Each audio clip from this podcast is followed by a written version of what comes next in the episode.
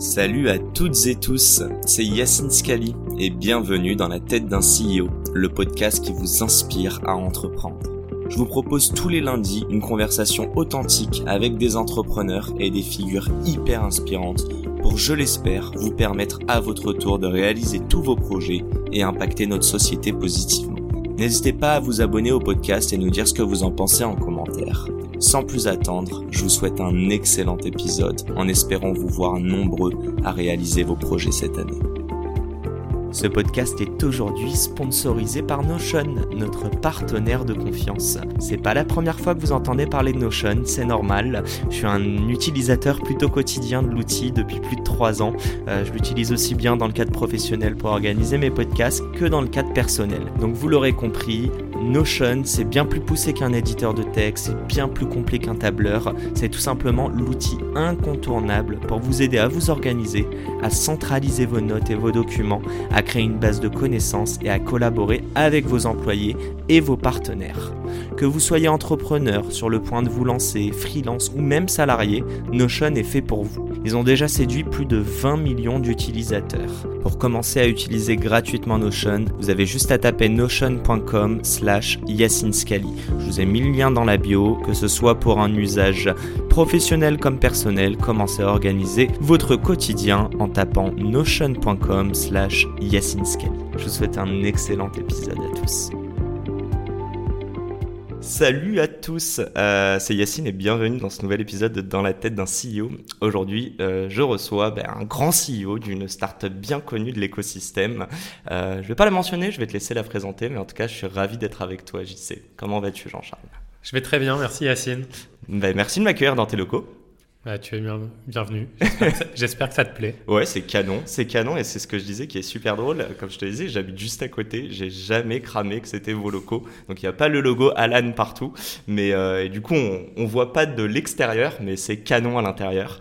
Bref, parlons-en. Je l'ai spoilé, mais du coup Alan, pourrais-tu euh, te présenter? Donc du coup Jean-Charles et nous dire ce qu'est Alan, s'il te plaît. Donc, je suis Jean-Charles Samuelian Werve, je suis le cofondateur et CEO d'Alan qu'on a créé il y a bientôt 7 ans avec cette immense ambition, ce rêve, je dirais même, de changer la manière dont on vit notre santé, pour passer d'un monde euh, qui était centré sur l'hôpital, qui était réactif, qui était une montagne d'admin, pour avoir un partenaire santé dans notre poche, qui est intuitif, qui m'aide à ma prévention, qui m'aide à accéder à plus de services. Et donc Alan, c'est vraiment cette combinaison du meilleur de l'assurance complémentaire santé, Mhm. donc euh, qu'on connaît sous, parfois sous le terme de mutuelle, et de tout un écosystème de services de santé, physique et santé mentale, qui t'aide à vivre mieux, à être plus performant, que ce soit en tant qu'individu ou entreprise. Et j'avais coupé. T'inquiète.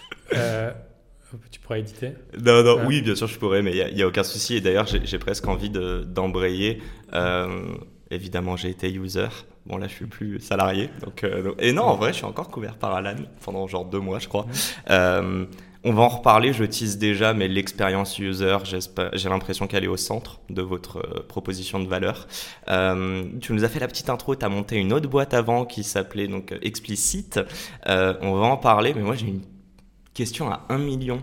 Euh, déjà en parlant de chiffres, euh, donc évidemment vous êtes statut unicorn, vous êtes même centaure et double centaure il me semble, donc vous avez fait, euh, vous êtes à quoi 230 ou 240 On millions est autour de 250 millions d'ARR là. Chapeau bas. question toute simple, es-tu heureux? J'ai la chance d'être plutôt très heureux pour deux grandes raisons. une raison familiale d'avoir un cocon qui est extrêmement fonctionnel, que ce soit avec ma femme et mes deux petits-enfants, on adore euh, ce qu'on construit ensemble.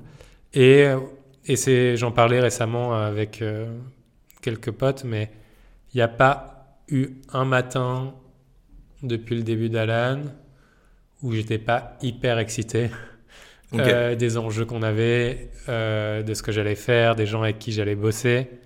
Et donc j'y suis jamais allé à reculons je me suis jamais senti forcé de devoir le faire. Et ça, c'est juste euh, une chance euh, absolue et je pense une des clés du bonheur, c'est cette intégration entre euh, ce que tu fais, pourquoi tu le fais, quel impact ça a, j'espère, sur la vie des gens. Et le faire avec beaucoup de joie, c'est assez incroyable. Donc, longue réponse à ta question, ouais, je suis plutôt très heureux. Mais trop drôle et en plus tu, nous, enfin, tu parles du travail, tu parles de perso. Euh, j'ai envie de mettre les pieds dans le plat directement, juste qu'on comprenne déjà. Euh, tu parles d'être heureux et ça fait donc euh, bientôt 7 ans. Tu as commencé, enfin vous étiez zéro employé. Aujourd'hui vous êtes quoi 500, 600 530, 40. Ouais. Ok and growing. Hein. Peut-être que le moment où on publiera, vous serez déjà à 600. Je trouve ça fou parce qu'il y a énormément d'entrepreneurs qui disent qu'ils prenaient plus de plaisir au début. C'est de nouvelles problématiques quand vous êtes 500 ou 600. Euh, donc toi, tu dis que tu as toujours pris autant de plaisir.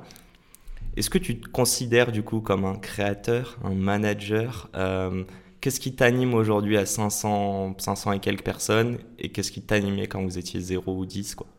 Je pense que, un, j'aime pas trop les labels, donc je sais pas comment me définir et j'ai surtout pas trop envie de me définir. Et je pense que c'est pas très simple de mettre les gens dans des cases, mais ce qui. Je pense qu'il y a des choses qui sont les mêmes et qui me passionnaient quand on était 2, 6 ou maintenant qui sont l'importance de notre mission, le plaisir de construire euh, du produit qui a un impact sur la vie des gens, euh, le fait de s'entourer avec des personnes que tu trouves. Euh, brillantissime et avec qui c'est une joie de travailler. Donc ça, ça reste et c'est un fondamental. Et après, en effet, les problématiques changent. Donc euh, je passe moins de temps à écrire la copie, à peut-être même à faire des pull requests dans, dans, le code, à, à, aller dans tous les détails du design. Mm-hmm. Mais en revanche, moi, je prends beaucoup de joie à essayer, un, de partager, véhiculer cette vision qu'on a de la boîte et de ce qu'on essaie de construire en interne et de la porter, de continuer d'itérer dessus. Et ça, ça reste et c'est, assez fascinant parce qu'on continue de, de l'améliorer dans chacun des détails et, et, de construire la boîte, continuer à construire une culture et une organisation. Encore une fois, c'est différent la manière dont on l'exécute, mais on pensait déjà très fortement culture au tout début de la boîte et là, c'est comment tu le mets à l'échelle, c'est, passionnant. En tout cas, ça m'excite énormément. Euh, tu as plein de sujets, en effet, de continuer à attirer, retenir, euh, mettre dans la meilleure position possible euh, les talents de la boîte. Et ça, bah, c'est ultra excitant.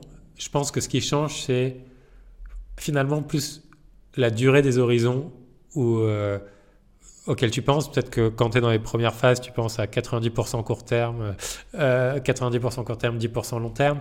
Maintenant, c'est peut-être 40% court terme, 60% long terme.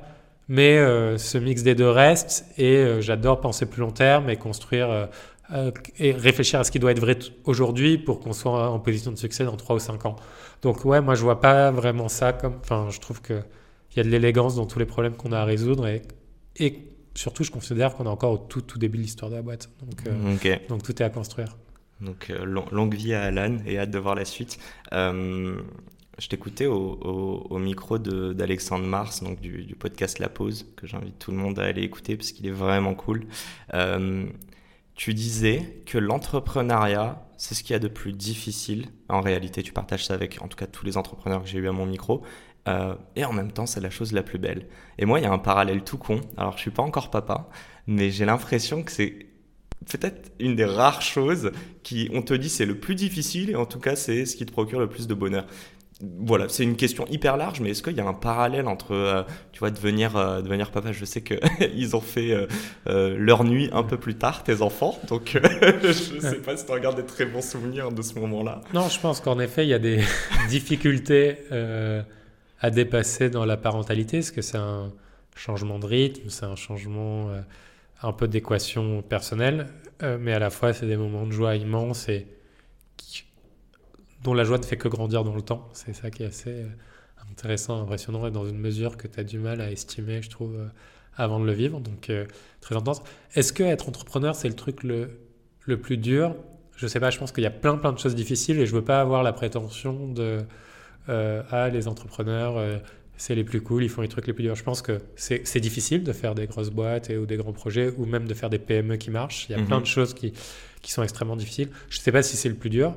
Euh, et je trouve qu'en effet, il y a une joie infinie, comme en tout cas moi je trouve, mais je ne sais pas si tout le monde trouverait cette joie infinie aussi. Tu vois, je pense que le point qui est vraiment important, c'est plutôt euh, essayer de savoir dans quoi tu t'épanouis. C'est parfois très difficile de savoir en amont, donc il faut tester.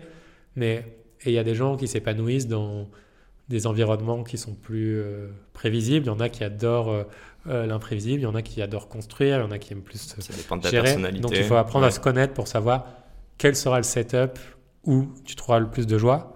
En revanche, un point qui est très important, je pense que la résilience dans aller chercher cette joie, savoir que pour avoir cette joie ultime, il faut, euh, y a des moments difficiles, il faut se dépasser, se remettre en question en permanence, etc. Et c'est peut-être ça qui rend le métier difficile, parce que c'est une remise en cause permanente. Mais c'est comment tu trouves de la joie dans cette remise en cause permanente qui est, qui est, qui est vraiment, je pense, euh, le fait qui, des, qui fait la différence entre les entrepreneurs qui adorent ce qu'ils font et les entrepreneurs qui font ça comme quelque chose de euh, pour une autre fin qui peut être une fin financière, etc. Et je pense que si tu trouves la joie dans, dans le quotidien, c'est comme ça que tu peux faire des choses pendant très longtemps. Donc c'est un peu, euh, si, si, si, je reformule un peu, c'est quoi? C'est la finalité qui est plus importante que les gouttes de sueur et, euh, et la galère. Et d'ailleurs, tu as dit un truc du genre, les entrepreneurs, aujourd'hui on dit que c'est cool parce que c'est dur. C'est quand même drôle quand même de dire que vu que c'est dur, c'est cool. Je, je, en tout cas, moi, je pense qu'il faut trouver de la joie dans les gouttes de sueur. C'est-à-dire que si tu penses qu'à la finalité, euh, je, ça va, je pense que c'est trop difficile. Il faut que la finalité soit importante, mais il faut que tu prennes du plaisir dans toutes les tâches que tu fasses, quelles qu'elles soient, depuis le début. Et trouver cette énergie pour trouver du plaisir dans tout, je pense que c'est, euh, ça rend ta vie plus, plus facile. Après, il y a les choses où ça peut être un plaisir temporaire et, le, et il faut arriver à se retirer, à recruter et à faire en sorte que des gens meilleurs que toi euh, le font. Mais voilà, après, euh, est-ce que c'est cool parce que c'est dur? Je, ne sais pas, je pense que ça devient cool parce qu'on commence à avoir des exemples de, de succès et le succès est... C'est pas d'étape de ping-pong. Hein, mais, mais, mais, en effet, en revanche, je pense que, euh, en tout cas, créer une boîte et construire quelque chose de grand, avoir un sens de la mission, c'est en effet pas des baby-foot et des tables de ping-pong, c'est euh, le plaisir de faire en effet des choses difficiles ensemble mhm. et de résoudre des problèmes qui étaient dits comme impossibles ou comme très, très difficiles à dépasser et arriver à le faire en groupe. Ça, il y a une magie qui a un plaisir intrinsèque euh, qui est incroyable et, tu peux prendre des cas ultra extrêmes, des, même les premières années d'Apple où les gens disaient que c'était euh, extrêmement dur de bosser avec Steve Jobs, mais à la fois des souvenirs mémorables de ce qu'ils ont réussi à faire ensemble et peut-être un des moments les plus durs de leur vie, mais aussi un des moments qui les a les plus définis. Et, trouver le plaisir là-dedans, je pense, c'est assez exceptionnel. Et, j'ai envie de te dire much agreed. Euh, je pense qu'il y en a beaucoup qui seraient contents de raconter à leurs petits enfants qu'ils ont, à leurs petits enfants pardon qu'ils ont bossé avec euh, avec Steve Jobs, malgré la douleur et les gouttes de sueur. Tu as dit plein de choses hein, enfin hyper intéressante et, je me connais, si je m'écoutais, on ferait un podcast juste sur les, les deux, trois dernières phrases que tu as dites. Euh, en revanche, tu as dit encore avant euh, qu'il fallait apprendre à se connaître. Et moi, je suis obligé, tu me tends la perche. Euh, je t'ai demandé en plus en amont, est-ce qu'on peut parler de, je sais pas, cette chose perso, etc. Tu m'as dit pas de tabou. Alors, je ne pas vers toi, mais moi-même, ça fait donc là un an et demi que je vois un psy tu me vois venir.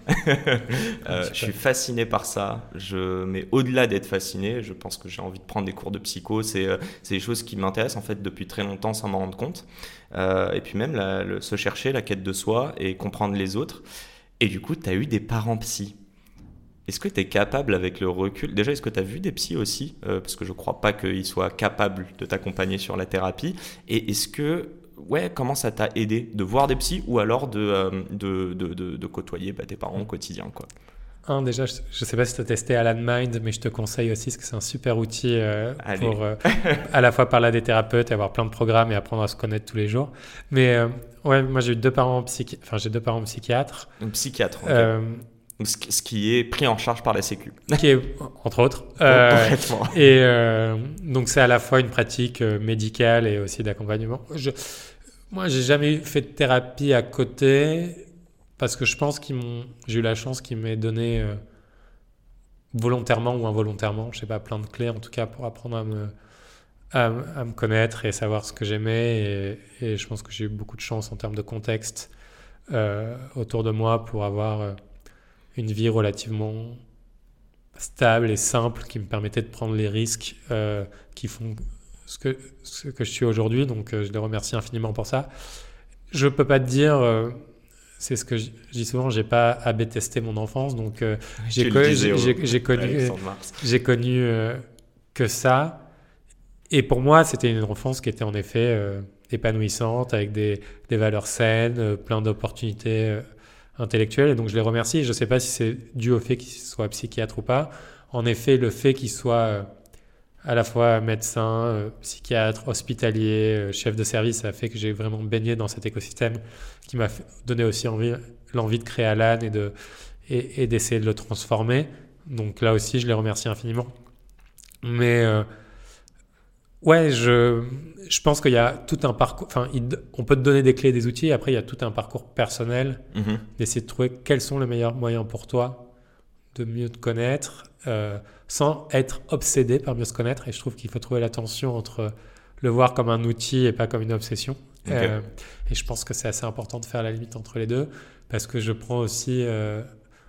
Euh, j'adore ce discours qui est le discours de la Sorbonne de Theodore Roosevelt euh, du début du XXe siècle, qui est, dont une des grandes parties c'est The Man in the Arena, donc l'homme dans l'arène. Et euh, il faut passer du temps aussi à faire et à construire, et c'est un des meilleurs moyens pour se connaître. Et donc trouver cette euh, tension entre passer du temps introspectif, qui est très important, se poser les bonnes questions, arriver à voir quelles sont ses souffrances, mais aussi juste sauter, faire des choses et apprendre à se connaître en faisant, je pense c'est très important. Donc un, mix entre intellectualiser et, et faire. Exactement. Euh, attends, je voulais... Ah oui, euh, dire, je voulais rebondir sur un truc. Euh, T'as pas forcément donné les clés. Est-ce qu'il y a des clés que tu essayes de retransmettre à tes enfants, sachant que tu n'es pas psychiatre? Et, euh, et d'ailleurs, pour parler un peu des limites, t'en parlais donc du coup dans le podcast La Pause. Je crois que tu avais du mal à. C'est toi ou ton enfant en tout cas qui avait du mal à, enfin qui, qui pleurait beaucoup quand il était petit? Ouais, c'est toi, je crois, et tes parents essayer d'intellectualiser. Ah oui, ça, ça m'est arrivé au tout début quand j'avais 9 mois pour mes dents, exactement. non, ce qu'on essaye, nous, avec nos enfants, c'est de leur donner euh, à la fois euh, un environnement qui est protecteur pour créer la confiance que tu auras toujours un, un backup, mhm. et à la fois essayer de leur donner les outils pour qu'ils apprennent d'eux-mêmes et, euh, et qu'ils et qui fassent leur expérience et qui définissent. Honnêtement, on est loin d'être parfait et je pense qu'on fait plein d'erreurs, mais en tout cas, on essaye de, construire euh, comme ça. Et je pense que, encore une fois, il n'y a pas de clé magique et je ne pense pas qu'il y ait un, un, une méthode ou quelque chose qui, fasse la différence. Je pense que avoir, essayer d'avoir euh, de l'empathie pour les autres et comprendre leurs enjeux, mais aussi euh, savoir les moments où il faut pousser un peu, aider à, la personne à se fixer des objectifs ambitieux qui vont lui permettre de découvrir des choses qu'ils ne savent pas encore. Mhm. Et, je trouve que la beauté d'être confronté avec des enfants, et je dis rien de, génial, mais c'est cette envie permanente d'apprendre, de découvrir des nouvelles choses, de tester, de rater, et, et maintenir cet état d'esprit, je pense que c'est hyper important. Bon, du coup, on va parler business. Mais du coup, ça rejoint totalement ce que tu es en train de dire, te, chercher, euh, itérer, faire de la B-test, non pas sur tes enfants, mais peut-être plus sur des boîtes. Euh, bon, pour parler un peu de ton parcours scolaire, il me semble que tu as fait euh, une école d'ingé, tu es passé en par la prépa. tu as aussi fait un MBA. J'ai une petite question là-dessus, ça t'a servi? C'était en fait, on avait la chance que mon école d'ingénieur SMBA avait un partenariat, donc j'ai pu le faire en parallèle de ma troisième année d'école d'ingénieur en remplacement. Et donc c'était assez intéressant euh, parce que c'est le collège des ingénieurs qui est assez spécifique, parce que tu passes aussi du temps en entreprise. Et tes, tes profs sont des profs qui viennent des meilleurs MBA du monde, Harvard, St. Gall, etc., INSEAD. Mhm. Et donc tu es très exposé au monde de l'entreprise. Tu rencontres des gens vraiment hyper intéressants. Ça a été, par exemple, j'ai pu rencontrer... Euh, John Elkann qui est euh, à la tête de Exor, qui possède Stellantis, Fiat, etc. Euh, et qui a continué après à, m'accompagner de temps en temps. Donc ça m'a donné accès à ça, euh, qui était assez fascinant, à apprendre plein de choses. Et après, ils ont été aussi avec moi très flexibles, parce que j'ai créé, on a commencé à travailler avec Benjamin et Vincent sur Explicit à l'époque, au début de cette année-là. Et du coup, ils m'ont laissé aménager beaucoup de temps pour créer ma boîte. Donc, pour moi, c'était en parallèle. Ouais, c'était en parallèle. Tout ça était en parallèle. Donc euh, c'était une expérience euh, vraiment géniale. parce que pour moi, elle était ultra complète entre création de boîte, apprendre des choses assez intéressantes sur plein de sujets, rencontrer des gens fascinants. Tu, nous parlais de, enfin là tu viens d'introduire parfaitement explicite, euh, si tu veux le pitcher rapidement et sans passer le, podcast dessus, moi il y a un moment dont j'aimerais parler justement, c'est euh, le fait que tu quittes le navire. Euh, tu as dit encore une fois au micro d'Alexandre, mais que euh, euh, je sais pas si tu avais des regrets, mais en tout cas tu as appris des choses de la manière dont tu as quitté le, le, navire. Raconte-nous tout ça. Et qu'est-ce qui est explicite évidemment? Explicite, on a inventé et construit et certifié et commercialisé le siège d'avion le plus léger du monde pour la classe Eco. Donc un premier siège en composité en titane. C'était enfin, c'est toujours une magnifique aventure industrielle.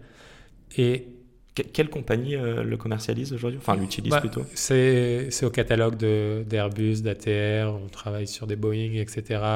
La Comac, enfin plein tous les, quasiment tous les avionneurs. Et après des compagnies aériennes un peu partout dans le monde, que ce soit en Inde, euh, dans les Caraïbes, en Amérique du Nord, etc.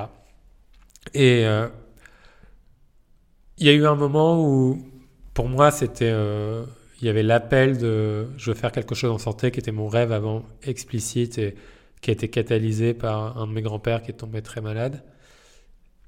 Et une fois qu'il y a eu cet appel-là, c'était assez difficile de penser à autre chose. Euh, et j'ai décidé de quitter la boîte. Et en effet, je pense que c'est un des grands apprentissages. Et j'aurais pu j'aurais pu et j'aurais dû beaucoup mieux communiquer sur euh, pourquoi je le faisais, pourquoi je pensais que c'était le bon moment, euh, pourquoi euh, on avait passé assez d'étapes pour que ce soit le bon moment, pourquoi c'était pas un problème de personne, mais un problème de, de moi, ce que j'avais envie de faire. Et je pense que je l'ai pas très bien n'exprimer parce qu'en plus euh, la tension de la croissance, de tout ce qu'il fallait gérer vers la, profitabilité, etc., faisait qu'il y avait plein de discussions qui s'entremêlaient euh, en parallèle. La boîte allait bien?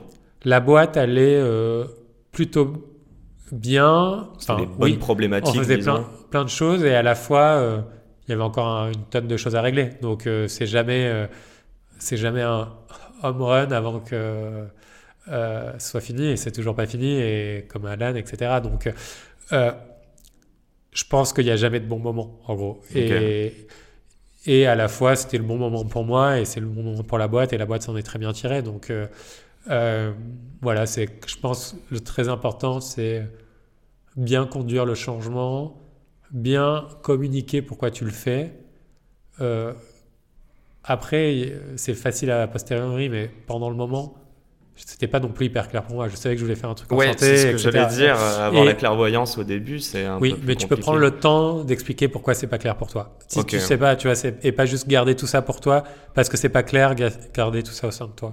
C'est quoi? C'est développer un peu de l'empathie auprès de tes interlocuteurs qui sont tes, tes cofondateurs et qui comprennent que euh, tu quittes pas le navire. Euh, en fait, pour des raisons de business, mais parce que c'est quelque chose d'intrinsèque à toi, quoi. Exactement, entre autres, je pense. Ok.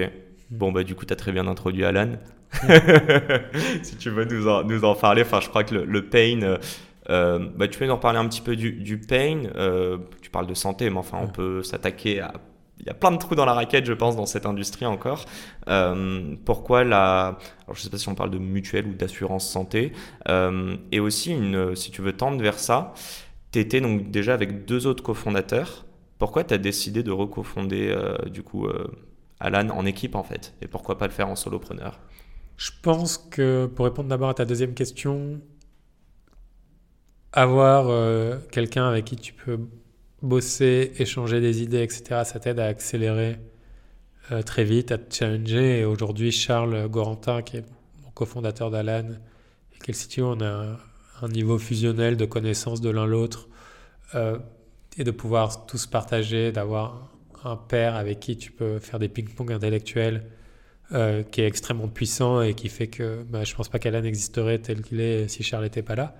Donc euh, pour moi, c'était vraiment important d'avoir quelqu'un euh, complémentaire mais de confiance. Mhm. Et on a vraiment réussi à créer ça à deux. Après, on a aussi attiré un noyau dur très rapidement des premiers Alaners qui nous ont aidés à, à, construire la boîte. Et, et, au fur et à mesure de l'histoire, plein d'autres leaders qui nous ont rejoints. Plus ou moins seniors hein, et, qui continuent à construire la boîte. Donc c'est une aventure il y a toujours ce, cette importance des cofondateurs. Mais c'est une aventure qu'on construit vraiment avec un, ensemble de personnes beaucoup plus large que, juste nous deux. Et, donc, ouais, pour moi, c'était une excellente. Euh, aucun euh, que de la joie dans cette décision-là de ne pas l'avoir fait tout seul, parce que je pense pas qu'on en serait on en est aujourd'hui si j'avais été tout seul. Et tu, l'as rencontré comment, euh, Charles? Charles, on avait fait euh, notre école d'ingénieur ensemble. Et après, lui était parti dans la Silicon Valley, chez Facebook, Instagram et Twitter. Et du coup, je suis allé le rechercher pour qu'on crée l'annonce. Ouais, j'allais dire. Donc, tu as eu l'idée et tu t'es dit, OK, il faut absolument que je m'entoure avec quelqu'un qui euh, dont je suis complémentaire. Et du coup, tu as, réussi à, l'embarquer dans l'aventure. ça a pris combien de temps, en fait, le moment où il y a eu la puce à l'oreille, alors que tu étais encore chez Explicit? Et euh, on va pas parler du dépôt des statuts, mais euh, le fait que vous soyez retrouvés, euh, vous deux, autour d'un bureau avec une feuille à remplir et vous dire, OK, en plus tu disais que tu n'aimes pas faire les business plans. Donc, en tout cas, installer une sorte de vision assez long-termiste avec Charles. Il y a eu plusieurs étapes. Il y a eu en effet 4-5 mois d'abord de réflexion. en parallèle d'explicite où je me posais plein de questions sur la santé, je commençais à geeker le sujet, mais plutôt les week-ends et je travaillais déjà les week-ends sur Explicit, donc c'était pas facile. Euh, un moment où ma décision s'est un peu cristallisée, une transition aussi de 2-3 mois. Puis après, j'ai commencé à, direct à bosser un peu à plein temps sur, sur Alan. Euh, au début, pas avec Charles, parce que Charles était à, San Francisco, donc euh, j'en parlais avec d'autres potentiels cofondateurs. Ça, ça a pris quelques mois. Puis après, on s'est vu avec Charles, avec des mariages, puis on a passé l'été ensemble. On a décidé qu'on allait le faire ensemble. Et à ce moment-là, la vision de créer une santé qui était plus centrée sur les individus, qui était plus intuitive, qui était beaucoup plus préventive et qui était euh, digital first, je dirais, euh, était là, mais le moyen n'était pas encore clair. Et on a passé encore quelques mois euh, à itérer sur quel serait le modèle et par cristalliser qu'on allait commencer par créer une assurance santé pour ensuite ajouter tous les services pour se positionner en partenaire santé tout en un euh, des individus et vraiment être ton, euh, le seul outil que tu utilises pour ta santé, ton bien-être dans ta poche en tant qu'individu, mais aussi pour les entreprises qui ont euh, plein de providers qui essaient de leur vendre des choses et qu'il n'y en a qu'un seul qui les règle tous leurs problèmes. Et, pour elles, être le meilleur retour sur investissement possible. Et ça, ça s'est cristallisé. on a commencé à parler du coup en juin 2015. Je pense que l'idée de commencer par l'assurance est arrivée fin septembre, début octobre. Et la boîte a été créée en février. Charles est rentré euh, euh, fin décembre, début janvier à, des US. des US. Et la boîte a été créée officiellement le 10 ou le 12 février. Et donc, euh, donc ne serait-ce que si on parle de, de cette phase de bah, d'AB testing, hein, au final, de vraiment bien trouver le bon pain auquel vous pouvez répondre, donc de juin à, la rentrée au retour de, de Charles. Vous avez fait quoi? Parce que c'est-à-dire que tu peux te documenter, mais dis-moi si je me trompe, je te tends une perche, mais euh, bah, le plus important, c'est le retour euh, des personnes qui vivent la problématique. Donc comment tu as fait pour le valider, tout ça? Je pense qu'il euh, y a un moment où il faut vraiment construire des intuitions. Et moi, je pense vraiment à la force des intuitions. Et du coup, les intuitions, comment on les a créées? On les a créées en lisant plein de choses, donc essayant de comprendre le marché, les dynamiques du système de santé en rencontrant des acteurs en effet euh, euh, qui, pouvaient être dans l'assurance, qui pouvaient être dans la prévention, qui pouvaient être dans les ministères, etc. et comprendre les, différents enjeux, et bien sûr des patients et des, et des médecins. Et après, c'est mettre sur le papier une vision. Et en fait, c'est produire euh, qu'est-ce que tu penses va être la boîte, commencer à construire des petits bouts. Euh, et voir si, quand tu confrontes ça à la réalité, quand tu écris le plan, quand tu écris ton modèle économique, quand tu écris la manière dont tu vas distribuer, quand tu essaies de tester ces hypothèses, mhm. euh, quand tu dis euh, je vais faire des modèles de prévention, ou est-ce que je vais trouver la data pour, pour avoir des modèles de prévention qui sont intelligents, bah, tu te confrontes à la réalité, tu essayes aussi un peu de pitcher des investisseurs pour voir comment ils réagissent et avoir de la boucle de feedback. Et en fait, tu essaies de créer de la boucle de feedback en permanence qui consolide tes intuitions sur la validité du modèle économique, la validité de, ta différenciation que tu peux créer, de à quoi ressemblera ton expérience finale. Et c'est comme ça vraiment jusqu'à un moment où tu dis ah tiens et si on faisait ça? Et là, à un moment, bah, toutes ces intuitions commencent à se confirmer et à avoir que des green lights et là tu dis j'y vais à fond. Tu, parles beaucoup là de tu vois, la feedback loop. Euh, avant, donc je t'ai posé la question sur le MBA, tu m'as au final parlé de personnes humaines, tu m'as pas parlé de théorie. Euh, je t'ai parlé de la fondation d'Alan directement, tu as mis en, et puis je peux déjà le dire, donc déjà tu as mis ta team. Je sais pas si je peux le dire, hein, mais euh, ça fait quelques mois que je te contacte. Et à force de, persévérance et de résilience, tu as accepté. Et je trouve ça ouf déjà parce que dans ton message, tu m'as dit c'est super cool Yacine, mais euh, en fait j'ai envie de mettre en avant les personnes de mon entreprise. Euh, D'ailleurs on va en parler aussi, tu publies beaucoup. Le plus gros facteur risque, mais au final, la réal... le, le, tu vois, le succès d'Alan, c'est l'humain. Je pense que il y a plusieurs vecteurs de succès, mais si je devais en citer un, en effet, une boîte à la fin, c'est que les gens qui la composent. Mhm. Et notre succès, c'est d'avoir attiré euh, des personnes qui adorent travailler ensemble et qui n'ont pas trop peur de s'attaquer à des gros problèmes et qui les euh, désossent après et qui les découpent et qui arrivent à les résoudre petit bout par petit bout jusqu'à faire des grandes choses. Donc euh, oui, c'est qu'une affaire de d'avoir les bonnes personnes, de créer le, bon contexte en termes de culture et d'organisation pour que ces bonnes personnes travaillent ensemble et d'avoir une mission commune qui est importante et, d'avoir bien choisi euh, ton marché, ta vision et comment tu veux le faire. Mais si tu as les bonnes personnes qui travaillent bien ensemble, au pire, ils peuvent itérer sur la mission, et, etc. Il faut juste pas être trop borné là-dessus. Et bah, comment t'installes justement et cette culture d'entreprise, cette culture du feedback et en même temps avoir des gens, tu disais, qui veulent, qui limite en fait t'impressionnent, qui sont plus intelligents que toi sur certaines problématiques. Euh, et en même temps, donc c'est avoir euh, ramené leur singularité tout en ce qu'ils aient une, certaine forme de flexibilité pour s'adapter au moule que vous avez créé. Bref, triptyque de la question, comment tu gères ça? Je pense que nous, en tout cas, ce qu'on a essayé de faire, c'est de mener deux combats de front au tout début d'Alan avec Charles, qui était à la fois bosser beaucoup sur la vision et l'exécution de ce qu'on voulait faire, et à la fois se poser la question de quel type de culture d'entreprise on voulait créer, pourquoi? Et vraiment la définir, la formaliser et l'écrire. Un, parce que ça nous apprenait à nous connaître l'un l'autre et à mhm. savoir si on voulait faire ça pendant des décennies ensemble. Euh, et la réponse était oui, on veut faire ça pendant des décennies ensemble. Et qu'est-ce que ça voulait dire et quel type de talent on voulait attirer?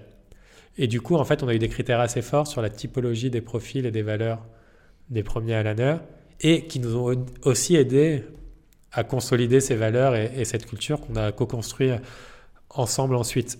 Donc vous aussi, vous étiez flexible sur la culture et vous... Je pense qu'on n'était pas flexible, on était assez intransigeant sur quelques valeurs cardinales.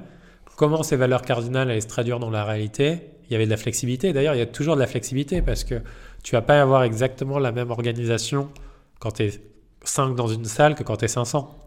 Et donc il faut avoir cette flexibilité et après il faut juste avoir des valeurs clés qui sont cardinales avec qui on est. Et nous, c'était... Euh, une obsession pour nos membres et, pour nos clients, c'était l'ambition sans peur et la culture de l'excellence, c'était la transparence radicale, c'était se faire confiance et distribuer la responsabilité pour qu'on défonce les sujets vite, et c'était la culture du feedback et, et la, croissance personnelle et collective. Mhm. Et ces grandes valeurs, ben oui, on les a développées et après on les fait vivre dans la vie de tous les jours. Et du coup, on a en effet passé beaucoup de temps à aller chercher, chasser, convaincre, parce qu'il faut se battre, hein, c'est dans la douleur, pour attirer des gens pour qu'ils viennent construire l'aventure avec nous. Et, euh, et, on a eu la chance que vraiment quelques des personnes exceptionnelles euh, fassent ce pari un peu fou de nous rejoindre et, et viennent construire là. Donc on a eu beaucoup de chance. Si, on est hyper euh, pratique, à bord les convaincre. Euh, je pense qu'un entrepreneur euh, qui est passionné, qui est convaincu de son idée, euh, il peut être très persuasif. en tout cas, quand tu arrives à, aussi convaincre bah, quoi, 500 personnes plus l'équivalent de 500 millions, je crois, ou un peu plus, en tout cas, que vous avez levé auprès de fonds. mais comment tu arrives à tester en entretien d'embauche, notamment au début J'imagine que tu les voyais tous, les premiers à je l'ai eu bon là Ouais. Ouais, comment tu arrives à, les tester quoi? C'est hyper dur, je trouve, de. Enfin, on, arrive à se chier très rapidement sur un entretien d'embauche, aussi bien côté recruteur que, euh, que, euh, que candidat. C'est pour ça qu'on essaie de ne pas faire qu'un seul entretien euh, et qu'on essaie d'en faire plusieurs. Et on peut se tromper toujours d'ailleurs, et ça nous arrive, mais et tromper de toute façon est un mot un peu difficile. C'est juste Parfois, le contexte change, les besoins de la boîte changent, les envies des gens changent, ne sont plus adaptés à, aux, besoins. Mais nous, ce qu'on a essayé de faire, c'est comprendre ce que les gens intrinsèquement avaient envie de réaliser. Je suis désolé, j'ai un peu le nez bouché, mais j'espère que ça va. Euh, Moi aussi, j'ai pris froid un peu. Mais... ce que les gens intrinsèquement avaient envie de réaliser, est-ce que c'était aligné avec notre vision? Donc ça, tu peux le tester par la discussion, la sémantique, à quel point les gens ont, ont une énergie positive, de, de doueurs, de personnes qui ont envie de construire, qui ont envie de changer les choses. Et ça, cette énergie, elle est ultra importante. Et donc, aller chercher ça, et ça, elle, elle doit transpirer de la personne, entre guillemets. Ça, mais, mais un, un, timide va pas réussir à exprimer ça. En fait, un timide peut très bien exprimer ça quand il est sur un sujet de passion. Et, et les gens les plus timides, quand tu les lances sur la bonne track, euh, ça peut être les plus volubiles sur cette track-là. il faut juste voir quels sont les sujets de passion et qui, qui les énergise.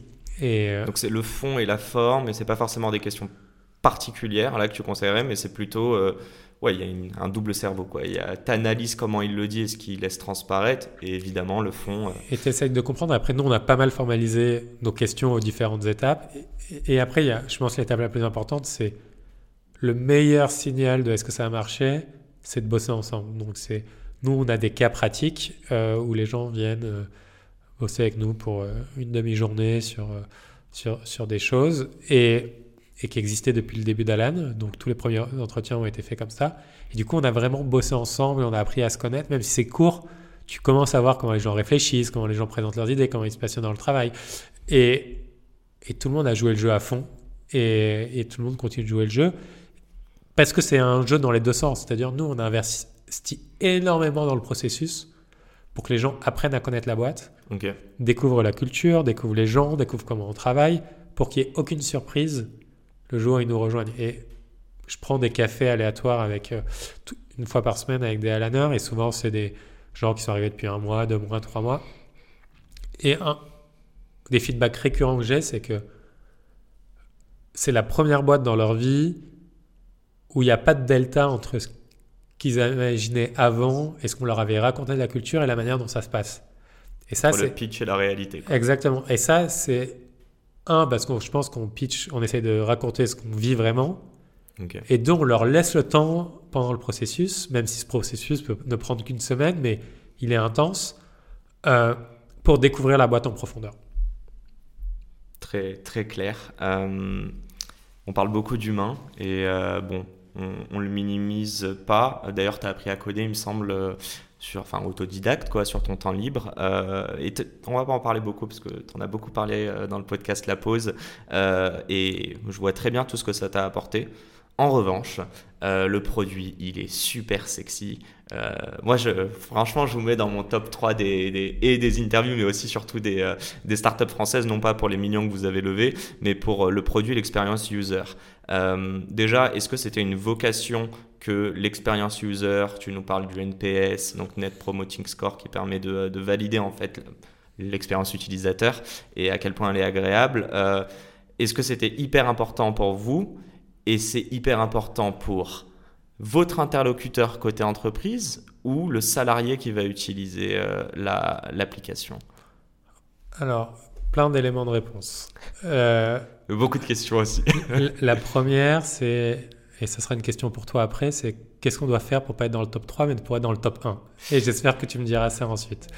En euh, off ou euh, Et après, pour répondre, oui, ça a été toujours une obsession pour nous depuis le début, de faire la meilleure expérience possible parce qu'on croit que c'est les meilleurs produits bien distribués qui gagnent. Donc on a eu toujours cette attention au détail. On est loin d'être parfait tout le temps et on continue à itérer. C'est un travail de longue haleine, mais en tout cas, on a toujours eu cette obsession de la qualité du produit, du delight, donc de donner des surprises positives à chaque fois que tu utilises le produit, que tu as envie d'en parler autour de toi et que tu es un engouement énergie autour de nous. Et à la fois, on essaye de le faire pour les salariés et donc pour les individus qui utilisent, parce que bah, c'est, ça, c'est notre vision sur, et notre mission sur ce qu'on veut faire pour la santé et comment la rendre plus accessible on pense que les dirigeants et les RH qui se soucient de leur performance de la boîte ont envie que leurs salariés aient les meilleurs outils et on pense qu'on a un impact et on le voit sur l'attractivité, parce que le nombre de personnes qui nous mettent dans leur offre d'emploi. Oui, c'est un, facteur d'attractivité mm. pour, euh, pour les entreprises. Sur la rétention, parce que les outils qu'on a autour de la santé mentale, etc., sur l'absentéisme, pareil via la santé mentale ou le fait que tu n'aies pas besoin de poser une demi-journée pour aller voir un médecin, ce que tu peux chatter avec un médecin ou faire une visio hyper facilement. Mhm. Tout ce qu'on fait sur la prévention qui permet de diminuer les risques psychosociaux, physiques. Euh, donc tout ça, je pense c'est un super retour sur investissement pour une entreprise et on veut être leur meilleur retour sur investissement.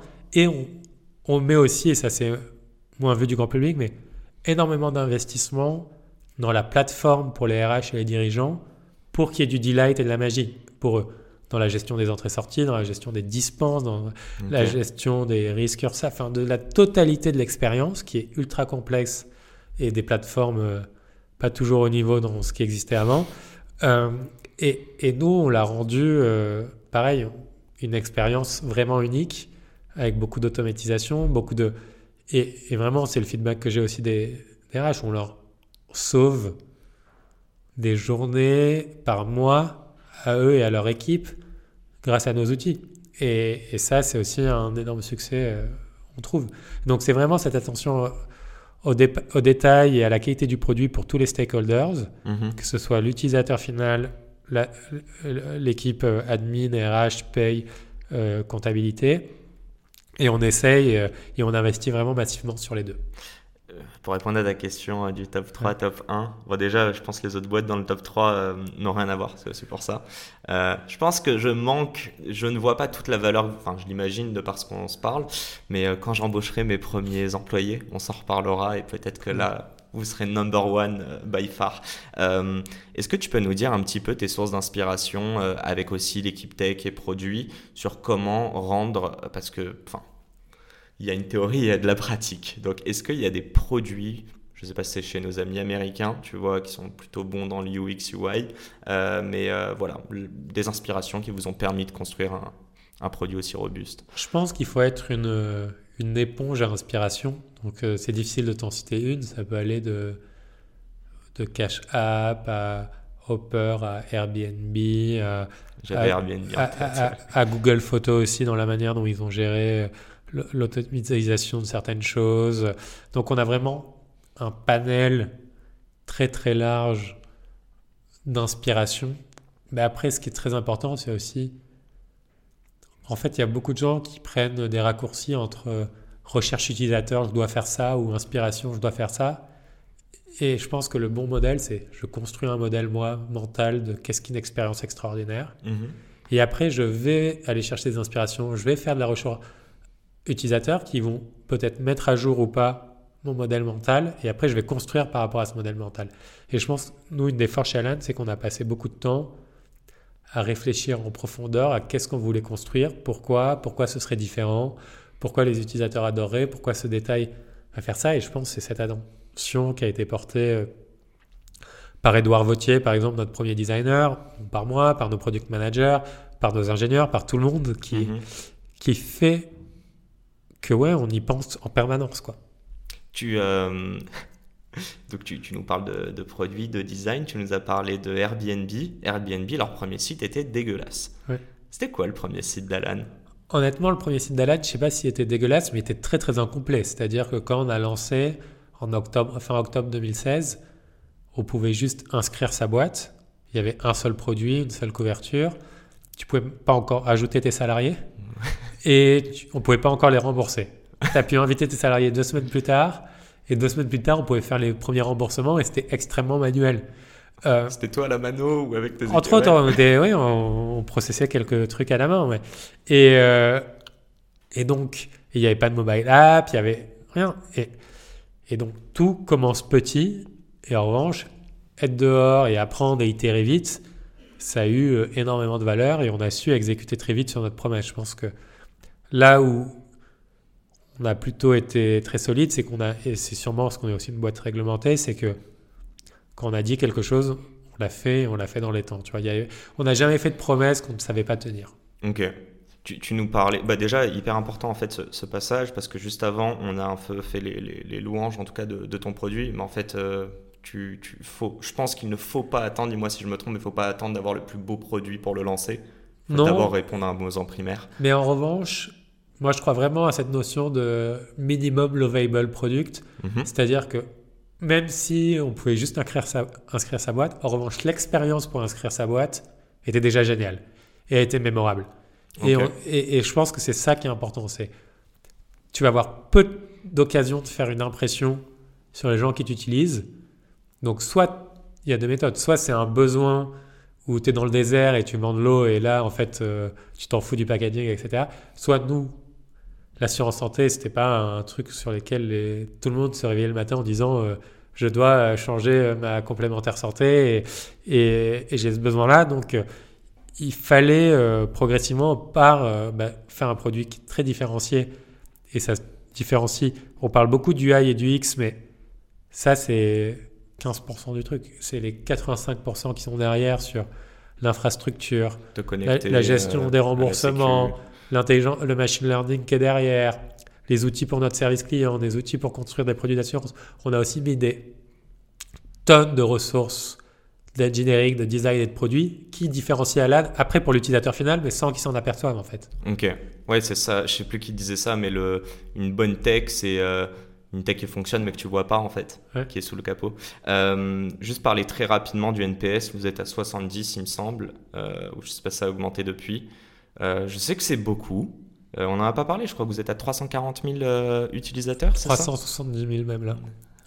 On va vérifier après, ça va encore augmenter. Euh, donc 370 000 pour qu'on ait déjà un 70 un NPS, c'est énorme.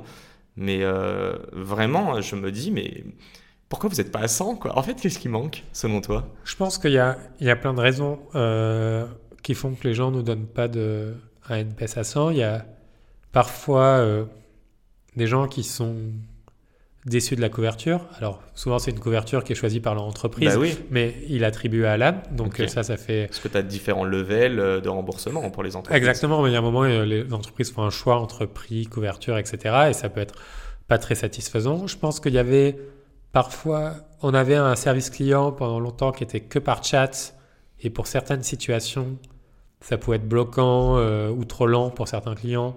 Et ça, on est en train de le résoudre parce qu'on a lancé une fonctionnalité de callback. Donc, on peut te rappeler Moi, j'ai utilisé le chat, ils m'ont répondu très vite. ah non, mais ça, ré- répond très vite. Le temps, le temps est, est très rapide, mais certains problèmes, pour certaines personnes, sont trop durs à exprimer par chat. Et du coup, c'est pour ça qu'on a créé la fonction de rappel téléphonique.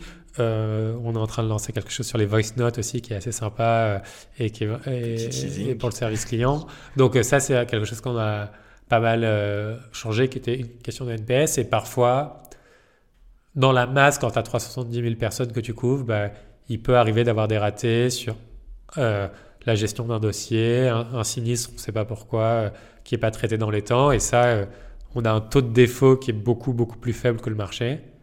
Mais Il y a au- toujours des. il y, a- il y en a toujours de temps en temps sur des cas très complexes ou nouveaux et on les résout. Et je pense que notre force, c'est de ne pas considérer que le monde est statique, mais de considérer que le monde est dynamique et que tous ces problèmes sont des opportunités pour créer du meilleur produit, pour innover. Donc, euh, c'est juste, on les règle tous les uns après les autres. Quoi.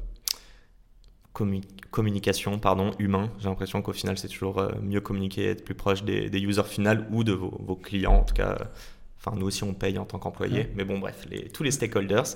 Euh, J'ai une dernière mini question pour toi, qui est pas si mince. Vous êtes, euh, donc dis-moi, c'est France, Belgique, Espagne, c'est ça à l'heure actuelle euh, Qui est hyper rare d'ailleurs pour une boîte aussi, euh, aussi grosse, valorisée à, à beaucoup de milliards. Mais bref, on n'est pas là pour parler d'argent.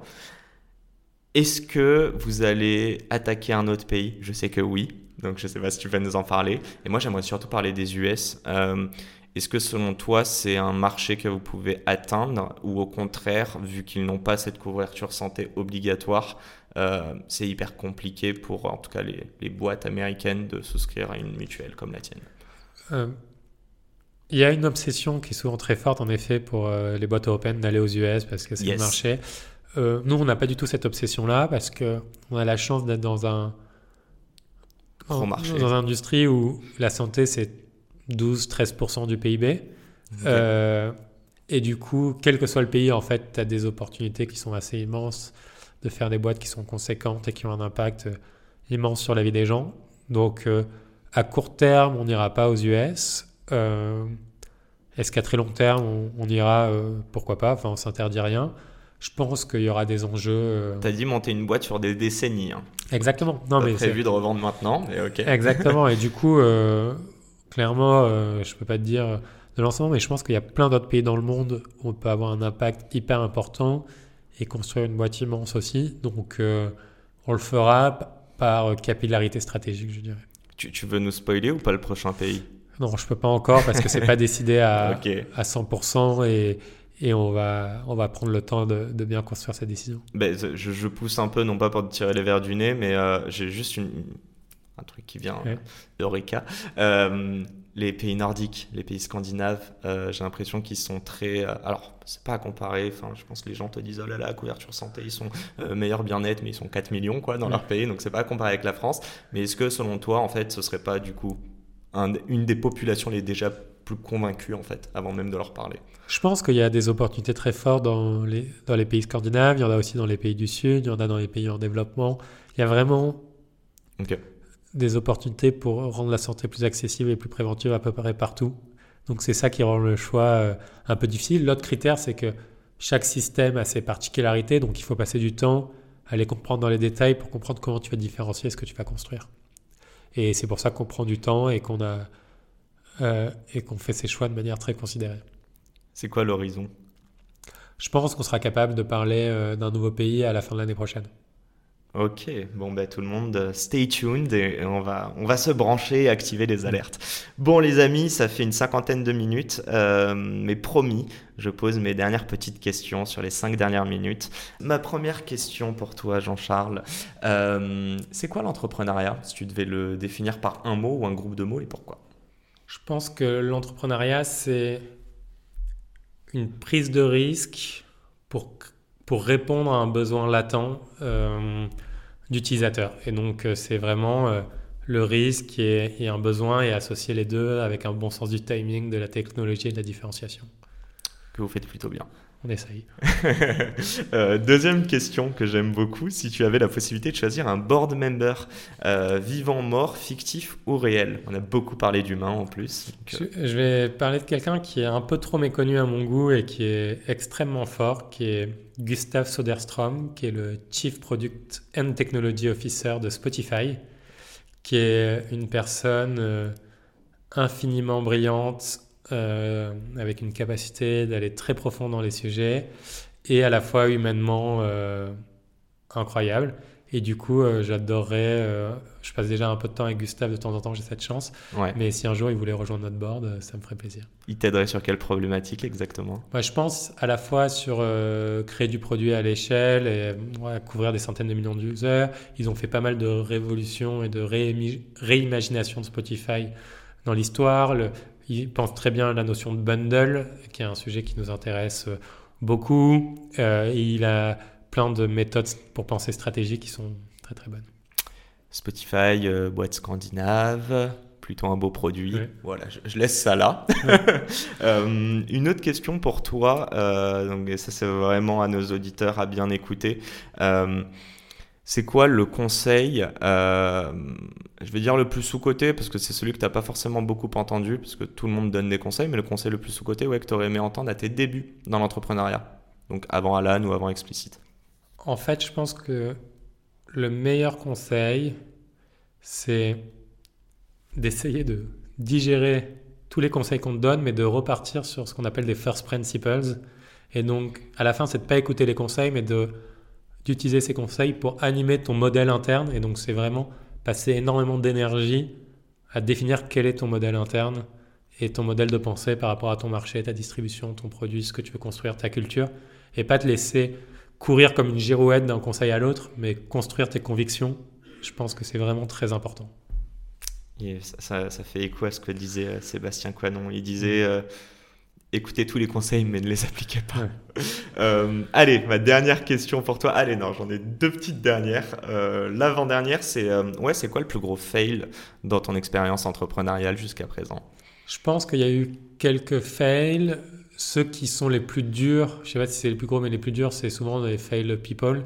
C'est quand tu sais pas qui tu dois recruter, pourquoi. C'est surtout souvent sur des nouveaux rôles, nos premiers rôles en marketing ou en, ou en leadership de sales, où je pense qu'on a, on savait pas exactement ce qu'on voulait, donc c'était dur de trouver l'adéquation entre la personne qu'on a tirée et ce, qu ce, dont on avait vraiment besoin, parce qu'on, il fallait le co-construire. Et donc ça, je pense, peut des fails.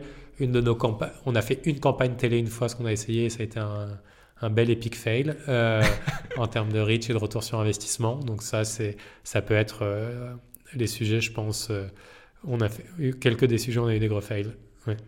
Allez, ma dernière question, en plus il est 13, donc très rapidement. Euh, je l'ai dit avant, mais tu mets beaucoup tes, employés en avant. Euh, on a énormément parlé d'humains et aussi, euh, alors je sais pas depuis combien de temps, mais tu postes beaucoup sur, sur LinkedIn par exemple. C'est toi qui fais tes posts? Je fais mes Enfin, c'est moi qui résume tous les articles que je lis et après j'ai un stagiaire qui m'aide souvent à à faire la mise en page. Mais c'est moi qui fais tout le contenu. Ça me fait plaisir. J'avais peur que tu me dises que tu utilises un ghostwriter comme il y en a beaucoup aujourd'hui. Ok, est-ce que tu peux m'expliquer euh, si ça s'inscrit dans cette, euh, pour moi, la culture de give back? Je ne sais pas si c'est, tu vois, euh, éducationnel, inspirant, dis-moi tout. Je pense que la première étape, et elle est peut-être un peu égoïste, c'est j'adore lire, j'adore apprendre des choses par la lecture. Je résume toute façon pour moi-même les trucs que je lis. Et donc c'est un travail qui est déjà fait. Parce que j'ai besoin de structurer ce que je lis pour le retenir. Je le mets en plus moi dans des flashcards parfois pour m'en souvenir et que ça me revienne à certains moments. Et du coup, une fois que j'avais fait ce travail, il m'a semblé que le retour sur investissement de le partager était très faible et que c'était des questions. Et si c'était intéressant pour moi, ça le serait sûrement pour d'autres. Et du coup, j'ai en effet pris la décision de le partager et de voir si ça répondait à des besoins que d'autres personnes avaient. Et c'était le cas. Euh, et du coup, c'est vraiment ça. J'ai pris quelque chose que je faisais pour moi, que je faisais pour les Alaner aussi. Donc avant de le publier, en fait, je partageais tout le temps ce que je lisais, les résumés aux Alaner. Et du coup, autant le faire un copier-coller et, et, et, le mettre dans une newsletter pour les gens que ça intéresse. Trop cool. Bah, écoutez, abonnez-vous tous. Et, euh, et, je trouve que ça fait, termine très bien. Je le dis souvent, mais le podcast, il est fait pour mes auditeurs. Euh, évidemment qu'il y a un égoïsme de ma part qui est d'avoir le privilège de pouvoir rencontrer des, euh, des CEO aussi inspirants que toi. Euh, mais voilà, le, le, but en tout cas, c'est qu'on puisse échanger, retranscrire ça au plus de personnes. As-tu passé un bon moment? J'ai passé un excellent moment. Merci beaucoup. Ben, merci JC, il est 15. Je sais que tu dois filer. Donc un grand merci de m'avoir accueilli et à la semaine pro pour un nouvel épisode. À bientôt, merci. Ciao. Et c'est la fin de cet épisode. Les amis, j'espère qu'il vous a plu. J'espère qu'il vous aura inspiré. Si cet épisode vous a plu, n'hésitez pas à nous soutenir en nous mettant 5 étoiles sur les plateformes, en vous abonnant évidemment et en nous laissant des commentaires. C'est très important et ça fait toujours plaisir. Hâte de vous retrouver la semaine prochaine. Ciao